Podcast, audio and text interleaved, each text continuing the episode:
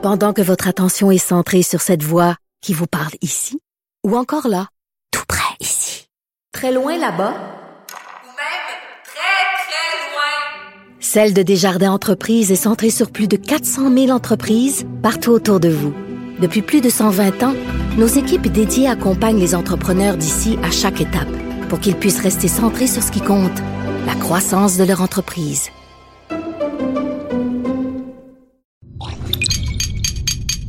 Cube Radio. Silence! Veuillez vous lever. La cour présidée par l'honorable François-David Bernier est déclarée ouverte. Entrez dans les coulisses de la justice. Écoutez, vous serez pas jugé. Ils appellent à la barre les acteurs de l'actualité. Oui, votre honneur. Avec François-David Bernier. Avec François-David Bernier. Avocat à la barre. Cube Radio. La politique. Que vous suivez ça, la politique? Suivez-vous les débats des chefs? Parce qu'il y a eu deux débats cette semaine. Il y en a eu un l'autre semaine à TVA. Est-ce que vraiment ces débats-là vont influencer vos choix? Euh, qu'est-ce qu'on fait, à avocat à la barre, de parler de politique ou donc, qu'est-ce qui se passe? Mais vous le savez, on le dit souvent, il y a du juridique partout, surtout en politique. Et un débat, ben, ça fait penser à des plaidoiries aussi. Il faut convaincre, être convaincant. Est-ce que vraiment c'est ce qu'on a vu? Et on est avec euh, notre analyste euh, maître Jean-Paul Boilly pour en discuter. Euh, Bon matin, bonjour. bon matin. Eh oui, effectivement, on a vu. Débat, vu c'est des bon, ça, des débats? On a vu des débats extraordinaires cette semaine. Je vais paraphraser euh, quelqu'un qui, qui a déjà été à TVA, la voit là, sur un autre réseau cette semaine, qui disait qu'il avait jamais vu un débat aussi pourri que ça en anglais, puis que c'était pas bien mieux en français. Alors, effectivement, il y a des règles euh, qui sont prévues. On l'a vu euh, lorsqu'on en a parlé, si Maxime Bernier devait être, ou non être au débat. Ben, finalement, il y était. Vous avez vu ce que ça a donné. C'est une cacophonie épouvantable. D'abord, ils sont six à débattre. Euh, ils sont un sur l'autre. Ça n'a aucun sens. Ils se parlent un sur l'autre. Euh, Il y a des, animateurs qui sont là, autant en anglais qu'en français, c'est la même chose. Le principe, c'est que on a vu à TVA, je, je veux pas vanter Québécois, mais il est obligé de co- reconnaître que ce qu'on a vu à TVA, vous avez un animateur qui était Pierre Bruno, qui était bien en selle, qui posait des questions. Oui, il y avait un peu de cacophonie, mais au moins les gens ont pu débattre, ont pu échanger, on a pu comprendre certaines choses. Là, cette semaine, on assiste, c'est même pas du vaudeville. Je veux dire, c'est une vraie farce. C'est comme si on voulait juste sortir des clips. Les, gens qui veulent être premier ministre du Canada, ben ils sont là puis ils débattent. Ils- Ils ont pas le temps. Ils ont 40 secondes, ils ont 60 secondes. Aussitôt qu'ils commencent à dire quelque chose d'intéressant, paf. On coupe, on dit, vous avez vu le temps. Vous avez vu le chronomètre dans le bas de l'écran, là? Ben, ils sont là, ils jouent du chronomètre. Ah, c'est pas ça un débat. Vous le savez, Maître Bernier, lorsqu'on débat, on débat, nous, en cours, euh, régulièrement, on va Pas- négocier. Pas seulement en cours, on débat toutes les. Ben, tout le temps. la Et puis, journée. ben, qu'est-ce qu'on fait lorsqu'on débat? Alors, vous, vous me parlez, je vous écoute. Je vous parle, vous m'écoutez. Ça, c'est un débat. On appelle ça un dialogue. Vous me parlez pendant que je vous parle. On se comprend pas dans ce temps-là. Et là, on voit les animateurs, parce que le problème de ce débat-là, parce que euh, on, veut savoir comment ça fonctionne. Ce sont les, un regroupement de diffuseurs hein, qui ont décidé autant en anglais qu'en français, d'organiser le débat. TVA le fait de son côté, les autres diffuseurs le font de leur. Et puis là, bien évidemment, il y a une petite gaguerre qui se fait parce que chacun veut avoir son représentant de médias pour poser des questions. Alors, on a vu en anglais la petite madame qui est allée euh, dire là, que, le, le- ça, c'est la, la- la- rédactrice du Huffington Post qui est allée dire que, à monsieur, est allée demander à monsieur Jamil Singh si, euh, effectivement, la loi 21, elle était euh, raciste, puis qu'elle trouvait pas que c'était quelque chose de, de- bon anticonstitutionnel. La Cour va, va se prononcer là-dessus. Euh, on n'a pas besoin de, de débattre là-dessus. C'est certain que c'est une loi, la loi 21, qui va effectivement faire le, le- le test des tribunaux. Est-ce que ça va passer le test rendu à la Cour suprême? Faut pas oublier une affaire, Maître Bernier.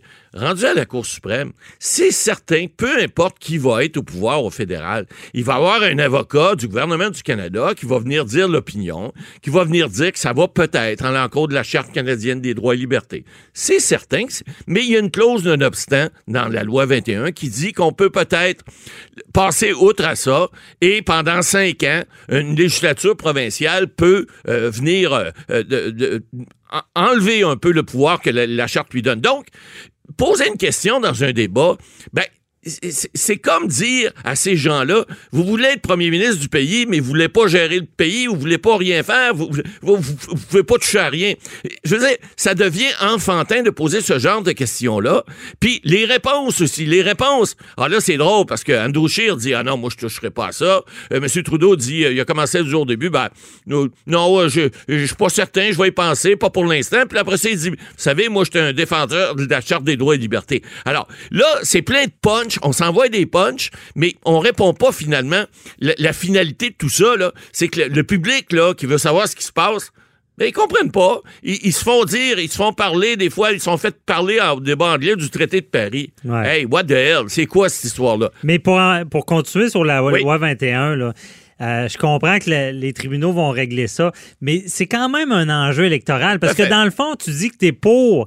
euh, ça veut dire que tu, tu, euh, tu veux donner plus de droits aux immigrants ou à, à des personnes qui ont une religion différente. OK? C'est-à-dire que non. Ben, c'est-à-dire Euh, si tu es pour la loi 21, tu veux, euh, t'es- tu, tu veux la laïcité dans certains organismes. On l'a vu. Ce sont les tribunaux, ce sont les, les gens qui ont des, des- des- pouvoirs euh, comme la police. Non, c'est ça, Bon, je me suis donc, trompé. bon, si effe- t'es pour, ouais. Effectivement. Euh, donc, donc, euh, ce que la charte Si t'es canadienne... pour, tu veux restreindre des droits. Ben, et oui, c'est ce qu'on dit. mais- euh, mais c'est quand même un enjeu électoral. Oui. Ça- t- indirectement, ça va comme toucher un peu à l'immigration, ça va toucher. Euh, Est-ce que les, les- les- Oui, les mais Canadiens ont leur culture à eux ou on est ouvert sur le monde? C'est tous on- ces enjeux-là qui Effectivement, recherchent à faire mais ressortir. tant qu'à moi, c'est un faux problème. On crée un problème pour le show parce qu'on n'a rien à dire, on n'a rien à discuter.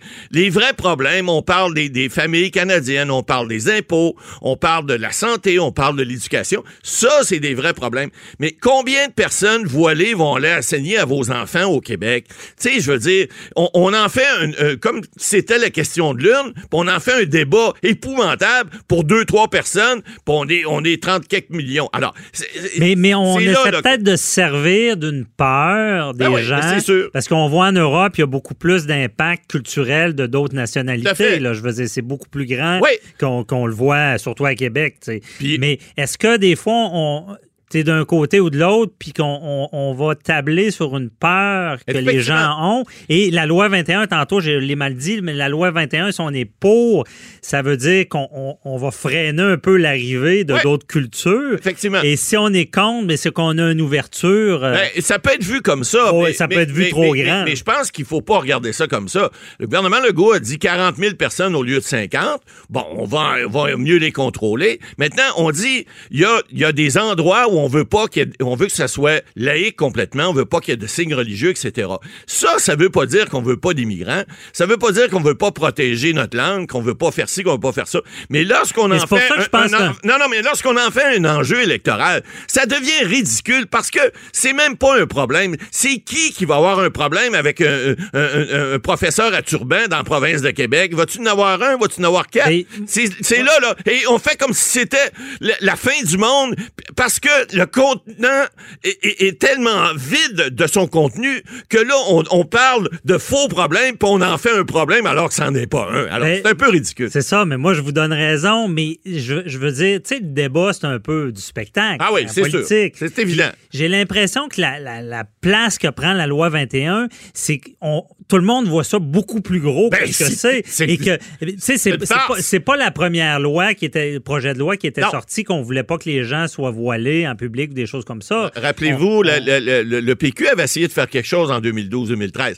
Il, il était minoritaire, s'était fait battre là-dessus. Ouais. Mais il reste que ce sont, oui, des, des- des enjeux de société, Bon. mais il faut, faut qu'on se calme. On est dans une élection fédérale, on a des enjeux pas mal plus importants que savoir si le gars il a un beignet sur la tête ou pas, puis peut-tu enseigner que ça croit dans dans le cou alors qu'elle est cachée. Je veux dire, soyons, J'ai l'impression qu'on se sert, on se sert de Ben oui, ça. parce qu'on n'a pas d'autre pour- chose. Pour un, un- un débat qui est plus, plus- beaucoup plus gros que ce Que qu'est ça celui de la Ben loi évidemment. 21. Ben, c'est évident. On- Puis et c'est pour ça que c'est tout le temps ça sellette sur la. On revient là-dessus parce que là, on dit, vous votez que- si vous êtes euh, contre la loi 21, donc pour la Charte canadienne des droits, en principe, parce que ça veut pas dire que les tribunaux vont nécessairement dire ça, mais ça Ouais. pourrait être le cas, ben, vous êtes, à ce moment-là, vous voulez pas euh, ce que, ce que soit, plus de 70% des Québécois veulent, donc contrôler un peu l'immigration, la laïcité dans, les écoles, dans les tribunaux, etc. Donc, vous êtes contre ça. Mais c'est pas vrai, ça. C'est pas vrai, mais c'est pas vrai, mais pas du tout. Alors, puis il faut regarder la réalité du nombre.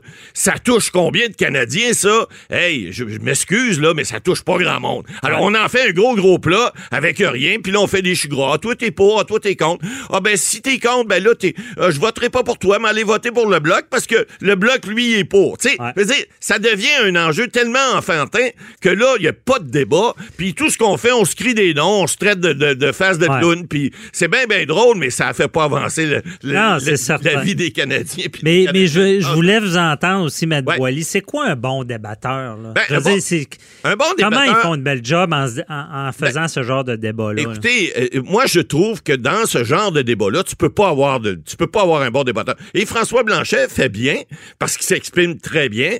Puis en quelque part, il y a rien à perdre. Donc lui, il peut dire à peu près ce qu'il veut ou, à peu près.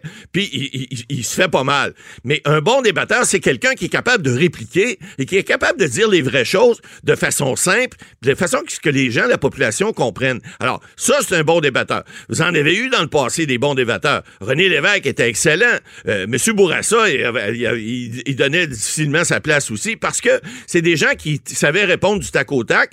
C'était des gens, bon, qui sont d'une intelligence sûrement supérieure parce que je peux vous dire que les chefs qui sont là, euh, tout le monde inclus, là, il y a- pas de, les plus grands cerveaux du Canada sont pas nécessairement chefs des partis politiques. J'ai inclus tous les partis. Alors, il faut, faut relativer ça puis faire en sorte que ce genre de débat-là, je pense qu'il devrait plus exister. Bravo à TVA parce que le débat sur la TVA, au moins, on a pu avoir un, un certain spectacle. Là, là, cette semaine, je m'excuse, mais c'était de la, je dirais pas, parce que c'était vraiment affreux comme débat. Et puis, c'est à repenser. Faut qu'il refasse ces formules-là parce que ça n'a aucun bon sens. De la façon dont ça fonctionne là, là, ça sert à rien de faire des débats de même. C'est des shows de compte de contenant, il n'y a aucun contenu. Mais est-ce qu'il peut y avoir des gagnants rapidement? Ah, ben, des gagnants. Écoutez, chacun sort de là en disant Ouais, j'ai gagné le débat. Tu sais, je veux dire, il n'y a pas de gagnant, il n'y a pas de perdant. On peut, on peut difficilement se faire mal à part faire une vraie gaffe. Il y en a eu dans le passé, il y en a des fois, il y a des gens qui se font mal. Trudeau peut se faire piéger aussi parce qu'effectivement, à cause de la loi 21, mais il n'y a pas vraiment de gagnant parce qu'on n'a pas, encore une fois, il n'y a pas de contenu. Ce ne sont que des enfantillages. On n'a pas le temps de parler. Puis c'est un show pour la télé qui, tant qu'à moi, ben, en tout cas, j'en ai dormi à bout. Pendant que votre attention est centrée sur cette voix qui vous parle ici, ou encore là, tout près ici, très loin là-bas, Ou même très, très loin. Celle de Desjardins Entreprises est centrée sur plus de 400 000 entreprises partout autour de vous. Depuis plus de 120 ans, nos équipes dédiées accompagnent les entrepreneurs d'ici à chaque étape pour qu'ils puissent rester centrés sur ce qui compte, la croissance de leur entreprise. Avocat à la barre. Avec François-David Bernier. Avec François-David Bernier. C'est la campagne électorale. Vous voyez les chefs débattent. Il y a plusieurs promesses sur la table. Mais, mais, est-ce qu'on oublie la justice? Est-ce que la justice est oubliée? Euh, parce qu'on sait, ça fait partie de notre quotidien. On a souvent des critiques, mais on, peut le dire, c'est quand même un des meilleurs systèmes. Mais euh, je voulais en parler avec une avocate euh, connue, Véronique Robert, que connaissez aussi, entre autres, pour des procès devant jury connus comme Toby Carrier, euh, procès de Rémi Couture. Rémi Couture, ça, c'est un maquilleur d'effets spéciaux qui était tellement bon qu'il avait été accusé de faire des choses obscènes. Et Maître Robert euh, l'avait défendu. Et Maître Robert a tweeté sur Twitter un élément, suite à tout le monde en parle, on entend les chefs et on a l'impression que la justice est mise de côté. Bonjour, euh, Maître Robert. Bonjour, M. Bernier. Merci d'être avec nous. Euh, donc, c'est ça. euh, on, voit dans la, la campagne, on parle de toutes, toutes sortes de choses, puis on promet plein, plein d'affaires.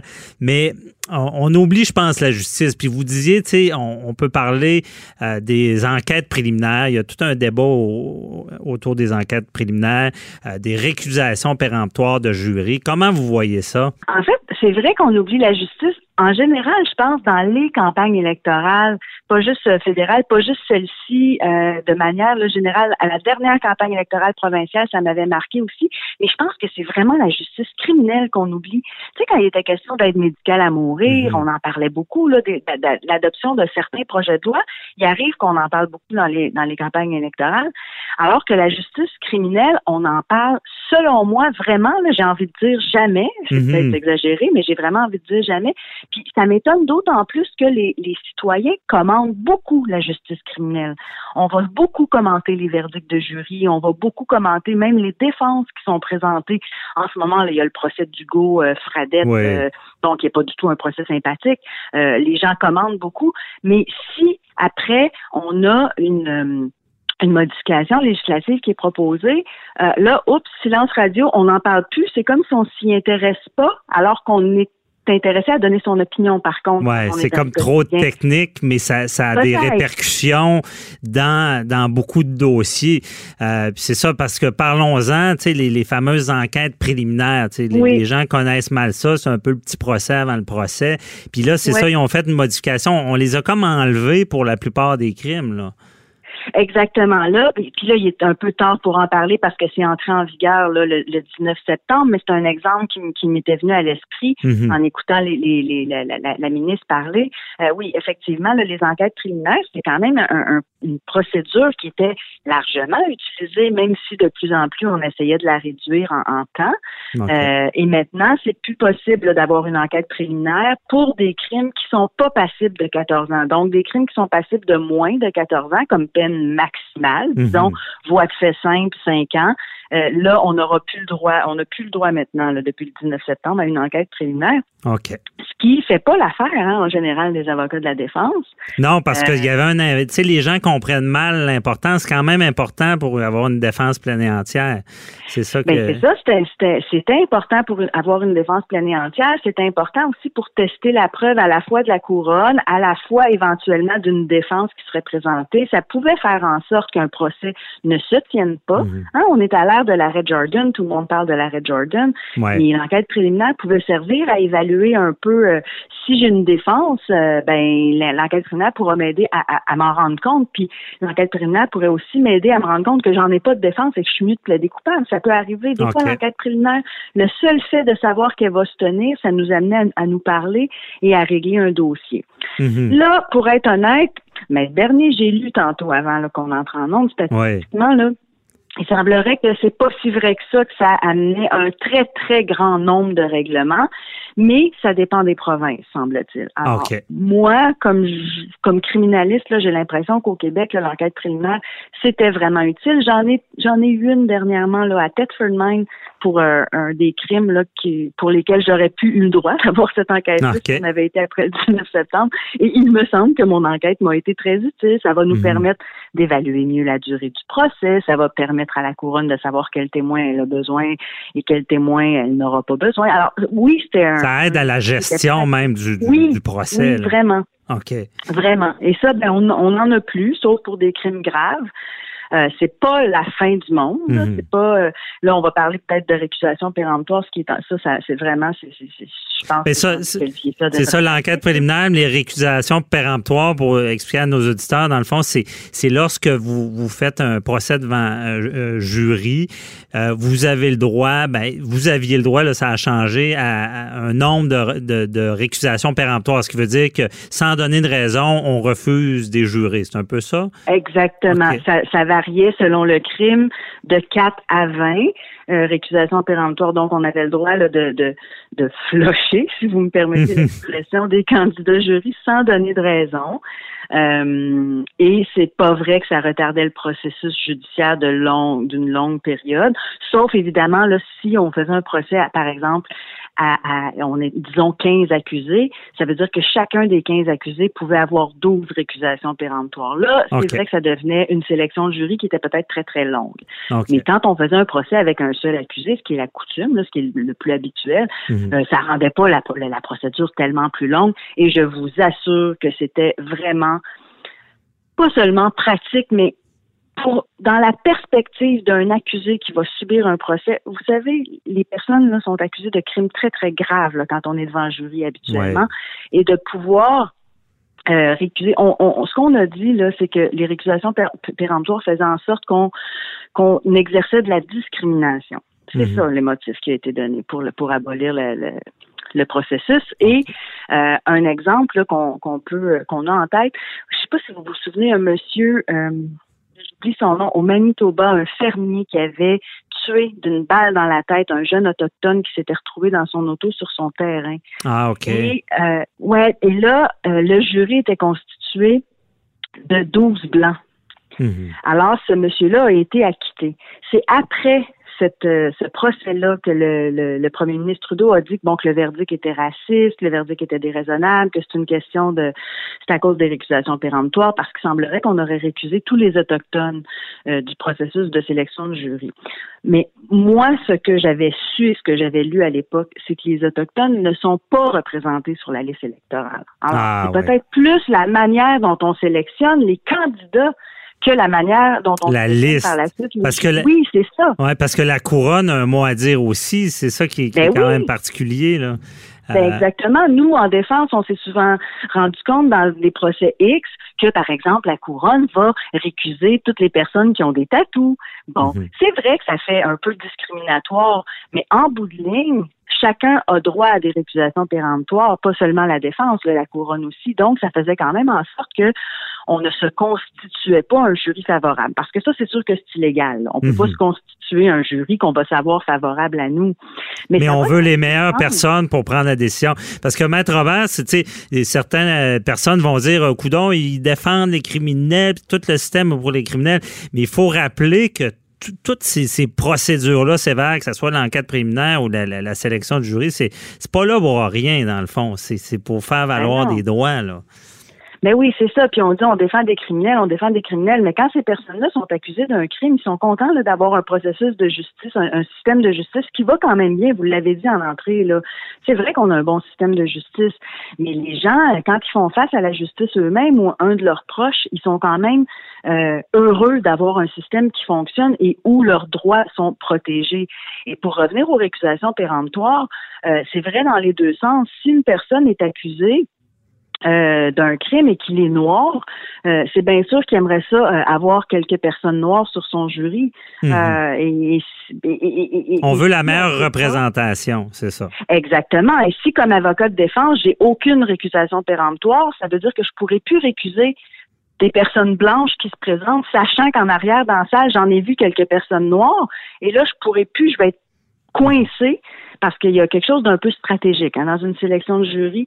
Et euh, ben c'est ça, ça fait en sorte que moi je peux je peux voir dans la salle derrière quelques personnes noires assises, mon client est noir, mon client va subir un procès et j'ai plus de récusation péremptoire. Donc je ne suis plus capable de récuser des personnes blanches qui se présentent, sachant que puis il me reste juste mettons trois candidats à choisir, Mhm. sachant que derrière j'en ai deux trois personnes noires et là je vais me retrouver avec un jury blanc pour juger euh, Mhm. pour juger quelqu'un noir alors que j'aurais pu récuser des personnes blanches pour m'assurer au moins d'avoir un ou deux noirs. Les gens, là, ils sont censés être jugés par leur père. Ouais. Alors, c'est normal qu'un un accusé homme veuille quelques hommes sur son jury. C'est normal qu'une accusée femme veuille quelques femmes sur son jury. C'est- toujours comme ça qu'on a fonctionné. Et, euh, et donc, moi, ça m'inquiète. Le- le- parce la- que l'abolition en ce moment, on comprend bien la raison pourquoi c'est en place, mais là, en ce moment, j'ai j'ai pas suivi ça. Est-ce que c'est euh, c'est aboli ou euh, c'est Oui, restreint? oui, c'est Ok. fait. Il n'y en a plus. Dans le code criminel, il n'y en a plus, sauf que je pense pouvoir ben, dernier, vous dire qu'on n'a pas encore de procès commencé. Là. Je pense qu'il n'y a pas eu de choix de jury encore au Québec. euh, ou euh, au Québec, au Canada peut-être là, euh, Mhm. où on a on, on a dû là, vivre avec cette nouvelle cette ce- ce- cette Une modification. nouvelle façon de faire. Ouais, on ne sait ça. pas encore l'impact de tout ça. Là. Si, euh, Ben, on l'a pas encore vécu. Je pense qu'on le devine. On pourra se reparler. ouais. Mais je pense qu'on, je pense qu'on devine que les avocats seront pas satisfaits et je pense que les avocats de la couronne seront pas satisfaits non plus. À ma, à mon, c'est pas une affaire là. Ah, Mhm. c'est des, des- c'est des représentants d'accusés, de criminels, ils chialent pour rien. Je pense que, je pense que ça personne. Mais écoutez, bon, laissons la chance aux Ouais, il va falloir le, vivre sur le, sur le terrain, puis on va se reparler certainement là-dessus. C'était vraiment intéressant. Et euh, je rappelle à nos auditeurs aussi, parce que vous écrivez un blog que j'adore, c'est Le droit au silence, euh, qui, euh, qui vulgarise beaucoup de sujets comme ça.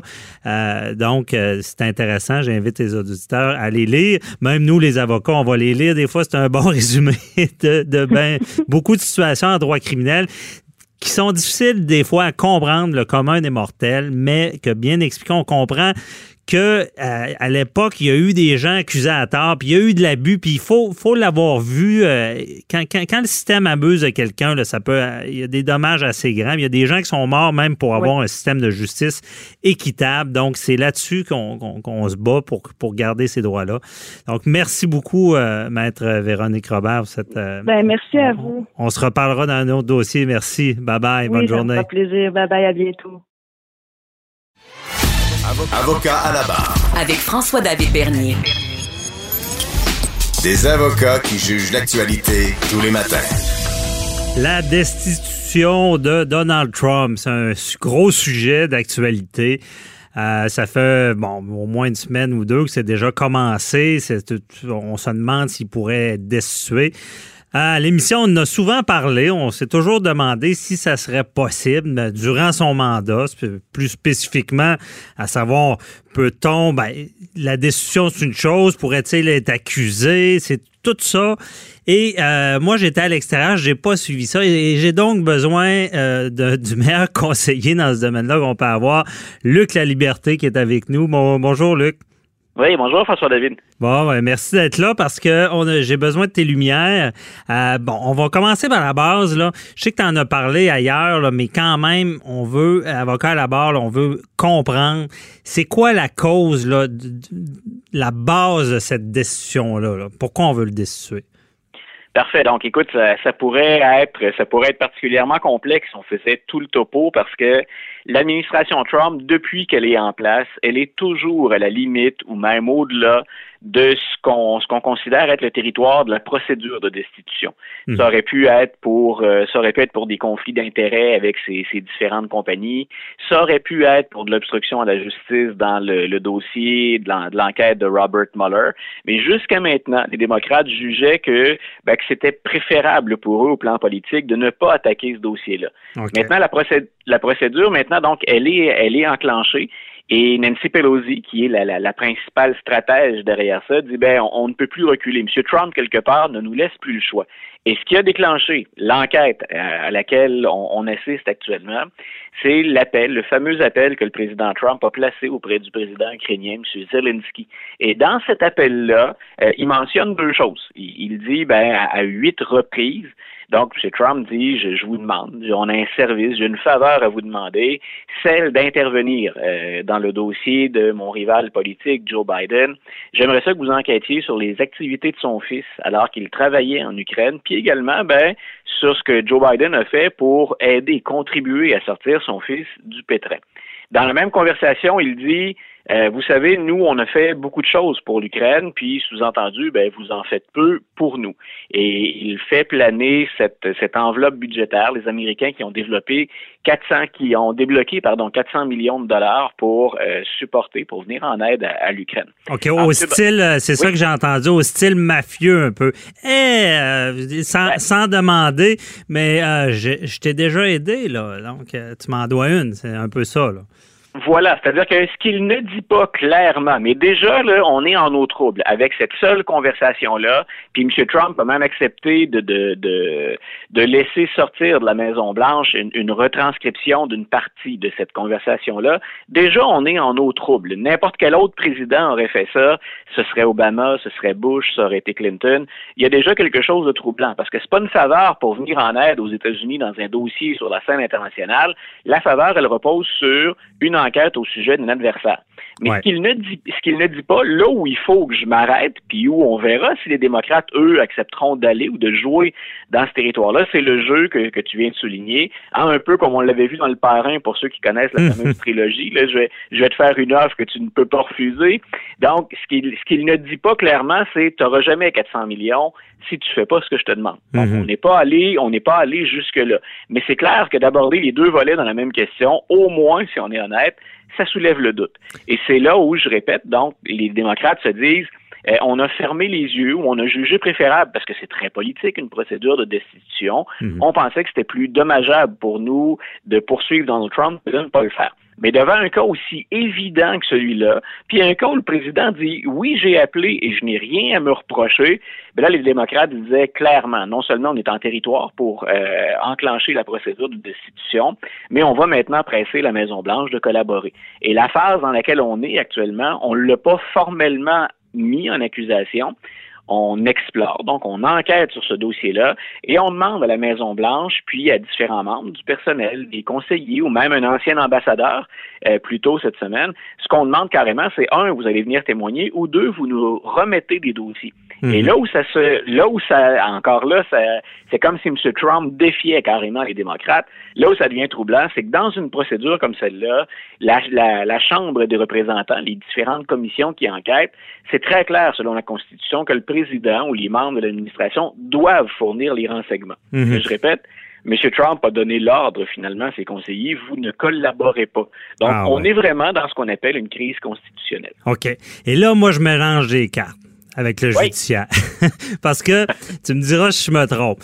Euh, ce que je connais de la destitution, l'impeachment, c'est qu'il y, a- il y a deux façons de faire. Un, une, si le président aurait commis des- un acte criminel. Et l'autre, c'est s'il il est déraillé, s'il perdait la tête, il, il pourrait être destitué. Il n'est plus en, en mesure de, de, de gouverner. Ce que- C'est ce que j'avais compris un peu de la décision. Mais là, dans ce cas-là, il y a encore le débat sur est-ce que, justement, on pourrait accuser le président durant ses fonctions. Et là, c'est ça qui me mélange un peu. Comment on Oui. peut le destituer en disant qu'il a commis un acte criminel si on n'a pas pu l'accuser et euh, le prouver, je sais pas, pour, pour déterminer que c'est vraiment un acte criminel. Et de, et de ramener ça sur le tapis, François David, tu fais très bien parce que il y a une autre chose. Et, et tu, M. Trump, on l'oublie souvent, la procédure de destitution et être poursuivi devant les tribunaux, ce sont deux choses très différentes. OK. Et, et M. Trump, il est actuellement devant les tribunaux. Il est devant les tribunaux, entre autres, parce que son avocat, lui, son avocat personnel, son ancien avocat, M. Cohen, il est derrière les barreaux pour avoir enfreint la loi électorale. Mhm. Et on pourrait normalement trancher dans le cas de M. Trump. Est-ce que est-ce que c'est lui qui a effectivement ordonné à M. Cohen de le faire? M. Cohen a dit oui. Mais on considère au ministère de la Justice aux États-Unis, puis ça c'est plus une interprétation des lois, qu'on ne peut pas poursuivre un président dans l'exercice de ses fonctions. Mhm. Ce que ça laisse sous-entendre, c'est que peu importe ce qui se passe avec la destitution, peu importe si M. Trump euh, est battu à la prochaine élection ou encore s'il est réélu, un jour il va quitter ses fonctions de président et il pourrait très bien se retrouver derrière les barreaux malgré tout, ou à tout le moins se retrouver devant les tribunaux. Donc ça, c'est le processus judiciaire. Le processus politique, lui, il est très différent, celui de la destitution. C'est qu'il y a des articles selon lesquels on peut accuser le président de la trahison, un crime, ou ce qu'on appelle, c'est très flou, un délit majeur. Donc là, c'est aux politiciens que revient le, le- le devoir de juger le président dans ce temps-là. Ah, et ça se fait en deux temps. Ce à quoi on assiste actuellement, c'est les représentants qui enquêtent. À un moment donné, ils vont demander à toute la Chambre des représentants, les 435 de représentants, de voter, à savoir, votons ou pas, dans une procédure de destitution où là, il y a un procès et où on va demander, la deuxième chambre en scène, le Sénat, où on va demander aux 100 sénateurs de voter, à savoir si le président est coupable ou pas. Et il va falloir le deux tiers des sénateurs. Mhm. C'est là où pour les démocrates c'est risqué, c'est que pour avoir le deux tiers des sénateurs, il faudrait que beaucoup de républicains votent contre un président républicain. Et jusqu'à maintenant, il faudrait une vingtaine de votes. Il n'y en a que deux ou trois républicains qui ont avancé euh, avoir l'intention de voter contre M. Trump. OK. Et c'est ça, parce que pour simplifier aussi, euh, Oui. c'est qu'il y a deux chambres. Représentant, euh, le, le Sénat. C'est la. Chambre des représentants qui, qui met en accusation. Voilà. Mais la décision finale, ce que tu dis, c'est vraiment le Sénat et le Sénat est majoritaire républicain. Donc, ça va Voilà. pour qu'il soit destitué, ça va prendre euh, plus de, de républicains qui changent euh, le capot de bord, là, un peu. là. Voilà, ça prend une vingtaine de républicains qui disent, puis là, on peut, on peut douter de deux choses, mais ça prend 20 républicains qui disent finalement, on, on va voter contre le président pour arriver aux deux tiers des sénateurs, si on additionne les, démocrates et les indépendants. Mais comme on, mais comme on est en année électorale, puis que les Américains ont un système qui est assez complexe, le tiers des sénateurs en 2020, là, leur siège est en jeu. C'est-à-dire qu'on ne renouvelle pas tout le Sénat pendant la même élection, on en renouvelle le tiers aux deux ans. Mais dans les républicains qui pourraient être tentés de tourner leur veste puis de dire on trouve que ce que M. Trump a fait est inacceptable, il y en a beaucoup qui risquent leur élection. C'est-à-dire qu'ils sont dans des circonscriptions où M. Trump est populaire. Alors, vous faites quoi comme républicain au moment du vote? Euh, Est-ce que vous vous risquez, vous mettez tout sur la table en disant, moi, je considère que vraiment, selon la Constitution, ce qu'il a fait est inacceptable, mais je vais ensuite rencontrer les électeurs à qui je demande un autre mandat, et ces électeurs-là, eux, croient que le président Trump n'a rien à se reprocher. Alors, c'est là dis c'est très, très politique, et il y a peu de chances qu'on assiste éventuellement à la destitution de M. Trump, en tout cas, selon les informations dont je dispose présentement. Ce serait vraiment un revirement incroyable. Là. Serait- serait Il en manque pas deux, là. C'est c'est 20, là. OK. Ça, ce, serait vraiment exceptionnel. Puis écoute, François David, ce n'est jamais arrivé dans toute l'histoire des États-Unis. On, on se rappellera, puis nos auditeurs Ouais, se rappellent peut-être de Richard Nixon, mais M. Mhm. Nixon n'a pas été démissionné. destitué. Il a quitté avant. Mhm. Ce que fera jamais Donald Trump, on s'entend que Ben, ça aussi, Euh, Donald le canard, là, ce serait une c'est- autre c'est- très grosse surprise. Ouais, c'est ça. Lui, ça il coule comme sur le dos d'un canard, comme je dis tout le temps. Oui. Et euh, donc, c'est c'est ça. Et c'est- ça serait surprenant, puis il n'y a pas de précédent qui viennent qui, qui viennent nous éclairer dans ce dossier-là. Mais une question comme ça, est-ce que, parce que là, c'est toute une procédure qui va s'installer, il va y avoir des témoignages, est-ce que tu penses que des on, peut aller gratter puis sortir des choses qui feraient peut-être scandale qui ferait que des, républicains voudraient se sauver en courant de Donald Trump malgré le- l'enjeu de leurs élections ou se disant il, il y a, il y a une chose tellement majeure qui est sortie sur lui, c'est sûr qu'il passe pas les élections. Écoute, tu vois, il y a un autre, tu m'interroges là-dessus, on est rendu le week-end, et cette semaine, on apprenait, il y a une autre information qui est sortie, puis qui vient compliquer ce dossier-là. Mhm. Non seulement M. Trump a demandé, bien sûr, au gouvernement ukrainien ou au président d'enquêter sur Joe Biden, mais pendant que son avocat à lui, Rudolph Giuliani, était en Ukraine, il était accompagné aussi d'hommes d'affaires, d'une délégation. Et ces gens-là ont tenté d'organiser euh, un changement de direction à la tête de la principale gazière ukrainienne pour mettre en place des gens qui sont favorables aux amis de Donald Trump, histoire de leur donner des, euh, des contrats. Et euh, il y a deux de ces personnes-là qui accompagnaient Donald Trump qui, cette semaine, ont été accusés euh, d'avoir enfreint la loi électorale, c'est-à-dire qu'ils se sont servis d'argent provenant de l'étranger pour contribuer à hauteur d'à peu près, je pense que c'est 300 ou 350 000 dollars à la campagne de Donald Trump, ce qui est carrément interdit. Donc, on se rapproche encore. Cette fois-là, on parle de M. Giuliani, qui est l'avocat de Donald Trump, mais qui est associé à des gens qui, eux, ont enfreint, du moins c'est ce que le FBI prétend, ils ont enfreint la loi électorale. Donc, plus on avance dans ce dossier-là, plus la- la- le, le dossier est étoffé, plus la charge, elle est lourde. Et si je suis un républicain, ça m'en fait beaucoup sur les épaules, ça m'en fait beaucoup à digérer pour dire, je continue quand même à appuyer ce président-là. OK. Mais c'est vraiment fascinant ce que tu expliques là. On va Ah, continuer à suivre ça comme un bon roman savant. C'est- C'était House of Cards là, qui était ce genre-là là, de télésérie là, de stratégie. Mais en tout cas, Frank, Un- Frank Underwood peut aller se rhabiller, M. Trump est en train de ça. le dépasser là C'est bon. Merci beaucoup, euh, Luc La Liberté. C'est très intéressant, encore une fois. On va s'en reparler. On va suivre ça certainement. Bonne journée. David. Pendant que votre attention est centrée sur cette voix qui vous parle ici, ou encore là, tout près ici, très loin là-bas, Ou même très, très loin. Celle de Desjardins Entreprises est centrée sur plus de 400 000 entreprises partout autour de vous. Depuis plus de 120 ans, nos équipes dédiées accompagnent les entrepreneurs d'ici à chaque étape pour qu'ils puissent rester centrés sur ce qui compte, la croissance de leur entreprise.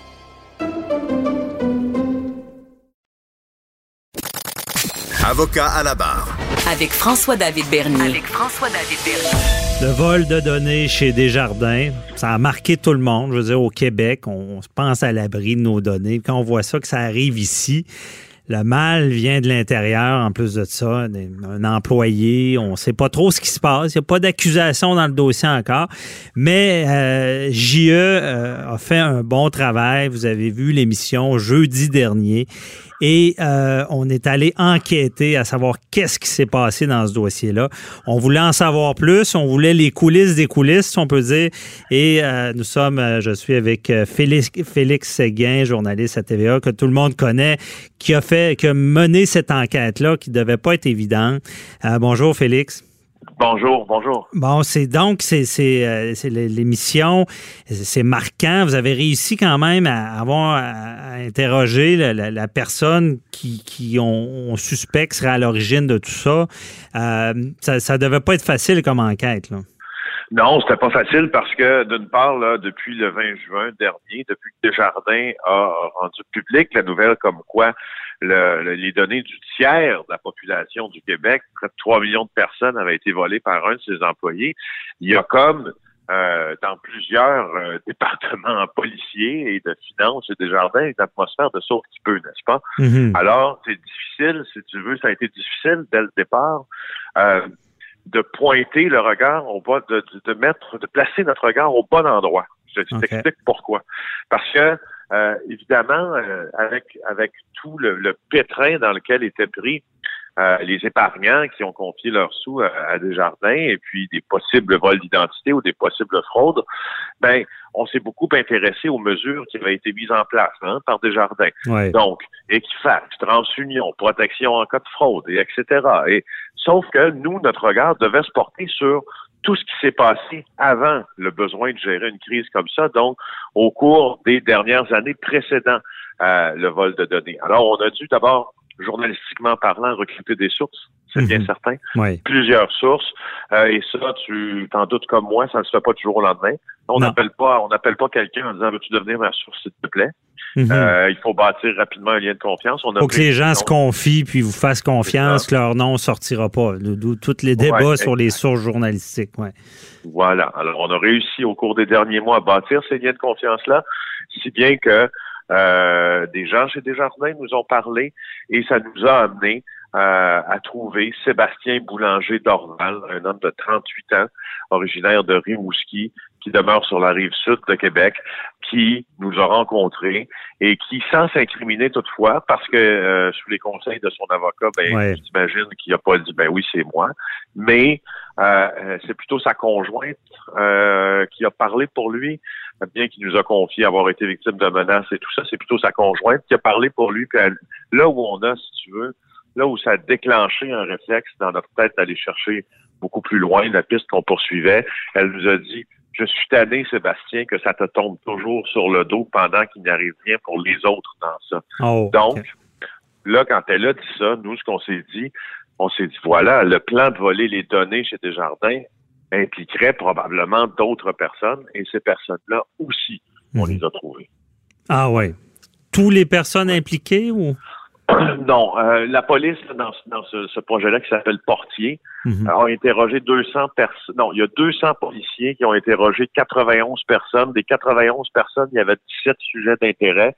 Euh, Mhm. Alors, euh, comme tu es avocat, hein, tu sais bien ce qu'on veut dire quand on dit sujet d'intérêt. Des fois, c'est pas clair pour tout le monde, mais d'habitude, là, quand c'est un sujet d'intérêt, Ouais. euh, la prochaine étape, parfois, c'est de devenir un suspect ou un prévenu. Mhm. Alors, il y avait 17 sujets d'intérêt, puis des des 17 sujets d'intérêt, on, en, on a parlé à cinq euh, d'entre eux sur qui il y a des, des présomptions plus fortes, euh, si tu veux, là, qui pèsent, ou des soupçons plus forts qui pèsent.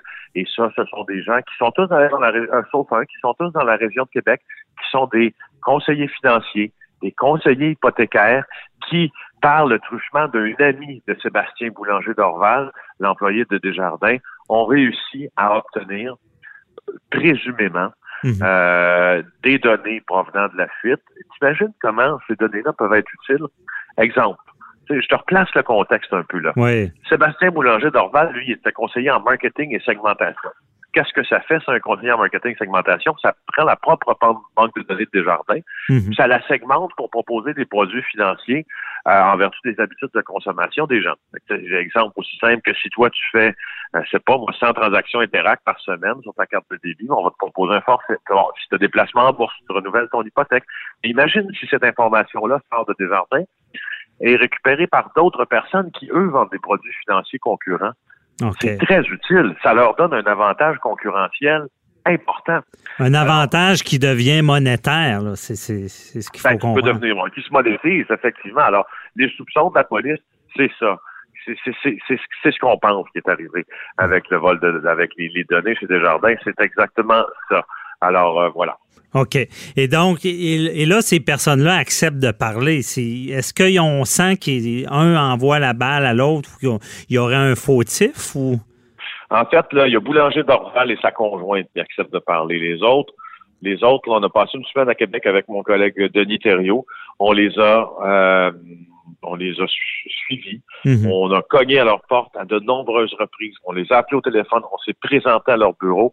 Et tout ce qu'ils ont fait, ces gens-là, pendant une semaine, c'est se cacher, nous éviter, ne pas vouloir répondre à nos questions. Euh, et on a vraiment, selon les règles de bonne pratique, là, tout essayé. Là. Ils ont eu toutes les chances de savoir que l'on faisait une émission de, télévision là-dessus et savoir qu'on voulait leur poser des questions sur la possibilité ou non aient Mhm. obtenu des données provenant de la fuite. Ça, je peux te le confirmer. OK, je comprends. C'est là, c'est là la difficulté du travail, c'est d'avoir ces gens-là. Et euh, pour ce qui est de Sébastien Boulanger d'Orval, ce que, ce que j'ai vu là, dans l'émission, c'est qu'il semble, lui, euh, se sentir un peu comme une victime d'un stratagème. Là. Ce qui... Ben, on comprend, là, quand on parle au clan Sébastien Boulanger d'Orval, là, que euh, il semble qu'en deux- début 2017, il va rencontrer pour la première fois une personne avec qui il va devenir ami qui s'appelle Jean-Loup Lelier Massé, qui est un gars qui fait dans le prêt euh, de, de, de- d'urgence. Tu as besoin de Ouais. 500 dollars, mais ça va te coûter cher à rembourser. là. Mhm. Alors, c'est, ce genre de jeune homme-là. Et au début, il semble qu'il utilise les services de, euh, de Sébastien Boulanger d'Orval pour que euh, Boulanger d'Orval l'aide à, à- à mettre, euh, mettre en ligne, si tu veux, son site Internet là, de prêt d'argent. Mais plus les mois avancent, plus, euh, plus euh, M. Dorval va se faire demander, selon les soupçons toujours de la police, de, euh, mais les confidences aussi de son clan, de, de, de commencer à prendre des profils clients chez Desjardins pour aider son nouvel ami pour que lui puisse se faire un business plus florissant, tu vois. OK. Alors, alors ça commence comme ça, puis à un moment donné, euh, comme disent les Français, ça part en couille cette affaire-là, et puis euh, il dérobe euh, sais, près de 3 millions de profils de clients, puis là, ça va se retrouver sur le dark web, puis ça va prendre des proportions démesurées, et, euh, et c'est un peu comme ça que ça commence. C'est un peu euh, la de- du gain d'aller chercher certaines sommes sans que ça sache ou, et que là, ça déraille. Ben, c'est la question qu'on pose à toute fin de l'émission. Sébastien Boulanger d'Orval a-t-il agi par euh, pour la pas du gain ou par cupidité? Euh, ou pour, pour- par, par, par, par toute autre nécessité? Ouais. La réponse à cette question-là nous commence à nous apparaître assez clair que tu sais, c'est- Boulanger d'Orval n'est pas le grand mastermind d'un plan qui était pour l'avantager le plus dans tout ça parce que, euh, je vais te dire, euh, on a appris à la fin de l'émission JA qu'il a été payé, fois bien, en carte cadeau. Oh. Alors, alors, euh, C'est on pas n'est le- on n'est pas, on n'est pas dans le loup de Wall Street là. Non, c'est ça. C'est pas la, la, la cagnotte, comme on appelle. Ouais. C'est pas la cagnotte, exact. mais c'est c'est ça qui est, qui est quand même. En tout cas, j'imagine dans l'enquête, tu peux pas tout dire non plus, mais c'est ça, ça doit pas être facile. Puis tu dois, tu dois commencer à avoir un peu le topo de tout ça. là. C'est vraiment euh, des gens qui, qui, qui voient une faille dans un système. Là. Oui, ou des gens qui voient une faille chez des chez des personnes qui ont grand cœur, peut-être aussi. Mhm. Puis que les personnes qui ont grand cœur commencent par vouloir aider et finalement, euh, plus plus les mois et les semaines avancent, se rendent coupables euh, d'un- acte possiblement criminel. Là, Ça- Mhm. Moi, c'est l'idée, l'appréciation euh, que l'on fait tout ça, c'est peut-être peut-être ça qui est plus juste dans notre appréciation à faire de tout ça. C'est peut-être ça qui est arrivé sans dédouaner. Euh, mm-hmm. Évidemment, Boulanger d'Orval du, du, geste qui a été posé.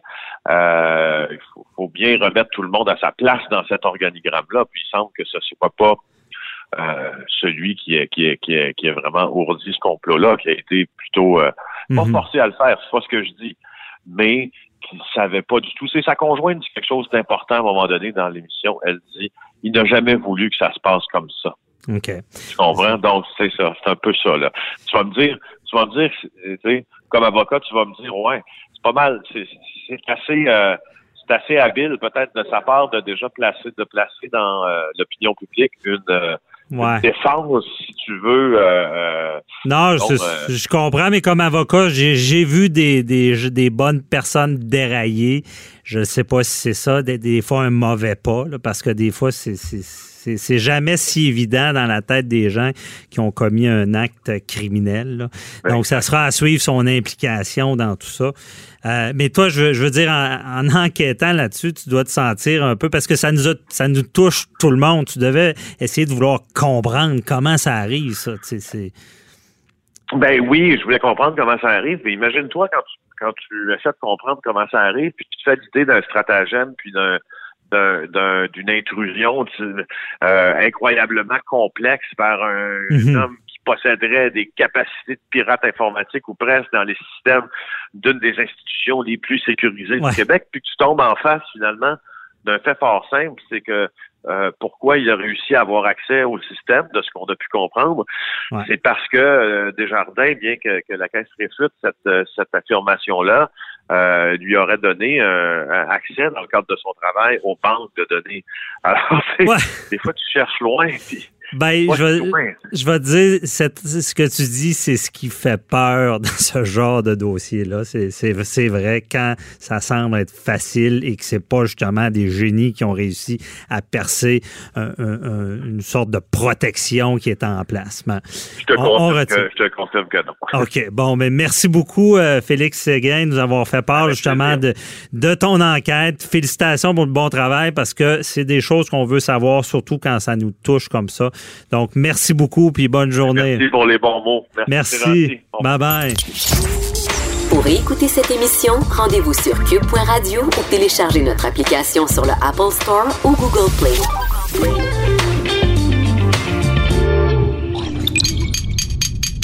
Cube Radio.